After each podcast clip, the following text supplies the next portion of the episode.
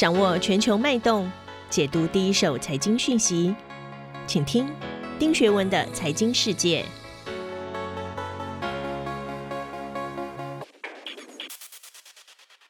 各位好，我是丁学文，很高兴又到了每周二下午在一号课堂和大家一起来 review 过去一周全球重要财经新闻的时间。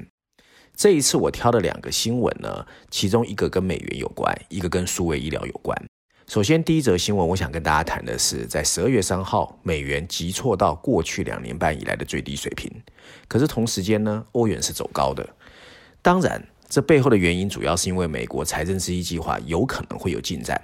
还有所谓的新冠疫苗的乐观情绪，让投资者重新对风险性的资产保持积极。那过去呢，避险最爱的美元，当然就受到了一些抛售。另外一个呢，是大家知道蚂蚁集团的 IPO 叫停之后，今年香港最大的一桩 IPO 京东健康宣布在十二月八号在香港上市。我们都知道啊，新冠疫情黑天鹅虽然为世界经济发展带来了很多的不确定性。却也无形中推动了各行各业的转型升级。在产业加速数位智慧化转型的浪潮下，到底数位医疗健康迎来了什么样的一个发展机遇？我想跟大家来谈一谈。首先呢，我们先来看一看啊，全球媒体对这两个新闻的看法。第一个呢，有关美元的，《华尔街日报》它的标题下的是美元趋弱，投资人认为它还会下跌。而预测者假设疫情的走缓，激励着投资人抛售适合避险的美国资产。同时间，CNBC 下的标题则是美元跌到过去两年半的新低。各国的分析师认为，二零二一年还会继续走低。而过去一个月一连串的疫苗好消息，正驱动着风险性股票的大涨，也造成了美元对 G10 汇率的下跌。那同时间，我们也看到《伦敦金融时报》它发表了一篇文章，说的是疫苗问世让美元启动了二零二一年的下挫。分析师预测，疫苗问世带来的经济复苏会让美元再跌 twenty percent 两成。最后呢，我想用 Bloomberg 的啊新闻报道来做一个结论：事实上，在美元弱势的新时代，台湾、中国大陆、南韩、越南和印度的股汇市有可能会成为下一波最大的赢家。为什么？因为这些国家有个共同点，那就是他们都以资讯通 ICT 建长。Bloomberg 认为呢，美元指数四号的盘中一度跌到了九十点六，是二零一八年四月下旬以来的新低。今年以来更跌幅超过了百分之六。越来越多的外汇分析师认为，美元的跌势会延续到二零二一年。那我个人呢，是发现啊，美元过去出现长期跌势的时候，新兴市场一定会有国家趁势崛起。譬如说，我们看到的啊，台湾、南韩、香港、新加坡，在一九八零年代崛起，并列为亚洲四小龙。当时其实就是一九八五年的广场协议。那后来呢，在两千年的时候，美元也下跌过一次，就催生了所谓的金砖四国。那事实上，金砖四国也在市场上曾经风光一段时间。Bloomberg 认为，下一批会站上全球舞台中央的国家，有可能是专注在 IT 制造产业的亚洲经济体。这里面包括了台湾、南韩、大陆、越南，还有印度。所以呢，在 COVID-19 加速数位化经济崛起之际，这个趋势有可能延续到后疫情时代。而在美元弱势的新时代下，亚太地区以 ICT 建长的国家，未来我觉得很可能会主宰全球的商业。而亚太国家间签署的所谓的区域性的全球经济伙伴关系 RCEP，也是这个时候在为这个结果铺路。第二篇我想解读的新闻呢，其实跟数位医疗有关。刚好这一期啊，《经济学人》也有一个重点议题，除了封面故事以外，是谈这一块，所以我把它结合起来跟大家谈哦。首先，我们看到《华尔街日报》下了一个标题，他说的是香港 IPO 市场持续火爆，京东健康接力上市。然后他的文章内容主要是在说，尽管全球出现了政治动荡，蚂蚁集团的 IPO 搁浅。但今年香港的新股发行市场还是很火爆，而京东健康呢启动的 IPO 会推动香港的 IPO 和第二次上市的投资规模已经达到十年来的最高水平。同时间，CNBC 也发表了一篇文章，它下的标题是“京东健康在香港的 IPO 募集了三十五亿美元，不少的钱”，而这个行业发行了三亿八千一百九十股的定价，它的定价是七十点五八美元。那经济学人呢，在这一期呢，第二个重要的议题谈的也是这个，它总共有四篇文章哦，主要在序论第三篇、商业板块第一篇，还有英国板块第一篇跟科技板块第一篇，总共四篇文章。那在序论第三篇，它下的标题是怎么积极的活着，补充标题是医疗保健领域的数位化浪潮，疫情会如何改变医疗保健啊？那我是觉得啊，大家都知道，长期以来哦，臃肿官僚还有变化不定的医疗保健，对改变始终抗拒。然而，过去一年，这个数十年来最大的新冠肺病 （COVID-19） 引发的一场变革。从实验室到手术室，随着医疗人员的努力救助病人，这个行业的新陈代谢速度很快。他们借由新科技改善了医疗的效果，他们的创造力有望开创一个很好的创新时代。这不但能够降低医疗的成本，增加穷人的获救机会，而且很好的改善了救治环境。可是呢，我们也要注意，如果疫情一旦缓解，如果要它能够持续，政府必须阻止那些阻碍创新的公关游说。但我们还需要更多的创新。在贫穷国家，医疗保健支出只占了 GDP 的百分之五；富裕国家只占了百分之九，而美国有百分之十七。这个产业拥有了超过两亿名的员工，每年创造的收益呢超过三千亿美元。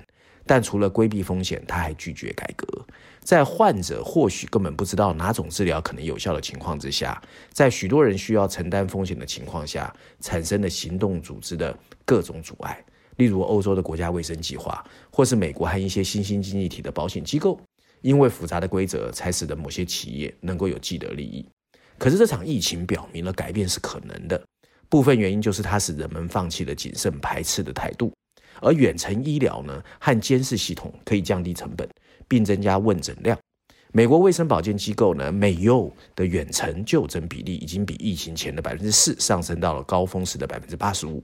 但政府应该利用这股趋势，对政策修正，并进行数据的有效管理。那事实上，我觉得到二零二一年底前哦。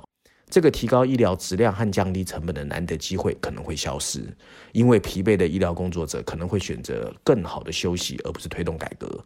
当今的一些医疗科技初创企业表现有可能不如人意，并引发强烈的反弹，而一些大型的科技公司也可能会试图垄断数据，而医疗产业强大的游说者更会试图踢走竞争的对手。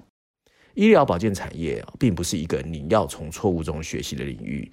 然而，这场疫情告诉我们，这个产业已经太习惯谨慎保守和排斥了。我们希望大家能够解决好这个问题。接着，我们回到这一期的《经济学人》的杂志解读。十二月份一开始的这一本杂志哦，我个人觉得还可以。无论是封面故事针对燃煤的退场，或是我们刚刚提及的数位医疗科技革命，都算是二零二零年底前。大盘点概念上的一个深度议题，所以我给它的整体评价是 B plus。另外呢，我推荐的内容是亚洲板块第一篇，有一篇对台湾在疫情期间表现充分肯定的难得文章。身为台湾人，还是有一点小骄傲的。另外啊，如果大家有空，或是你是在台湾的金控集团工作，我也推荐你花点时间阅读财经板块第一篇有关中国平安集团的分析，里面对于一家金融机构怎么善用科技力量脱颖而出。还是有一些解析蛮到位的，也可以让你了解台湾的 FinTech 为什么雷声大雨声小。我们先来看封面故事哦。封面故事谈的其实就是循环经济哦。循环经济是从二十世纪六零年代问世的，但是随着大家对气候变化的担心，越来越进入我们的生活。是的，COVID-19 带来的经济衰退打击了全球各地的电力需求，各种非再生能源的发电机纷纷降低了产量。但在某些地区，燃煤电厂的停产动作比预期还要快。英国早就关闭了全国燃煤电厂的三分之一，西班牙也关闭了七座的燃煤电厂。在印度，印度是使用燃煤电力非常强的国家，它也在减少。所以呢，这是人类对气候变化的重要里程碑。可是，其实一路走来不容易。这期经济学人的封面故事带我们回顾了燃煤的发展跟未来。在一个展示的玻璃罩里面，你会在封面设计上看到的是一块还在冒着烟的煤矿石。有趣的是，底座下标的是十八世纪到二十一世纪，代表已经过去了。而上面还有一排黑色字体，谈的是让燃煤成为历史。本周经济学的封面故事聚焦在燃煤，这是温室气体排放的主要来源。从二零零九年以来，在美国和欧洲这两个燃煤消耗量最大的地方，其实它的具体数据已经下降了百分之三十四。国际能源组织也认为，全球的燃煤消耗量永远不会回到 COVID-19 爆发前的峰值了。然而，燃煤仍然被广泛使用于汽车还有电网的一些相关能源的百分之二十七，而且跟天然气和石油不同，它是一种浓缩碳，因此它占据了每年二氧化碳碳排放的百分之三十九。如果我们真的要使全球的碳排放能够下降的更多，那现在最重要的工作是让西方的下降速度加倍，还要想方设法让亚洲能够跟上脚步。科技当然会有帮忙，对于至少三分之二的世界人口来说，太阳能和风力发电是现在最便宜的电力来源。随着燃煤面临着更干净能源的竞争和更多的政府监管，银行和投资者也在逐渐走开，这是一个非常好的机会。无论如何，能够让燃煤走入历史，对全人类来说绝对是好事。我这一期推荐的文章哦，是亚洲板块第一篇，它的标题很有意思哦，它的标题下的是 Tiger Bomb。台湾如果翻译的话，其实就是我们从小被蚊子咬擦的万金油。那 Tiger Bomb 呢？其实在英文怎么解释？很多人会说它就是无所不能，各种通吃哦。所以它经济学人这一次对台湾还是很肯定的。它的标题下的是哦。COVID-19 毁坏了全球的经济，但这一次不包括台湾。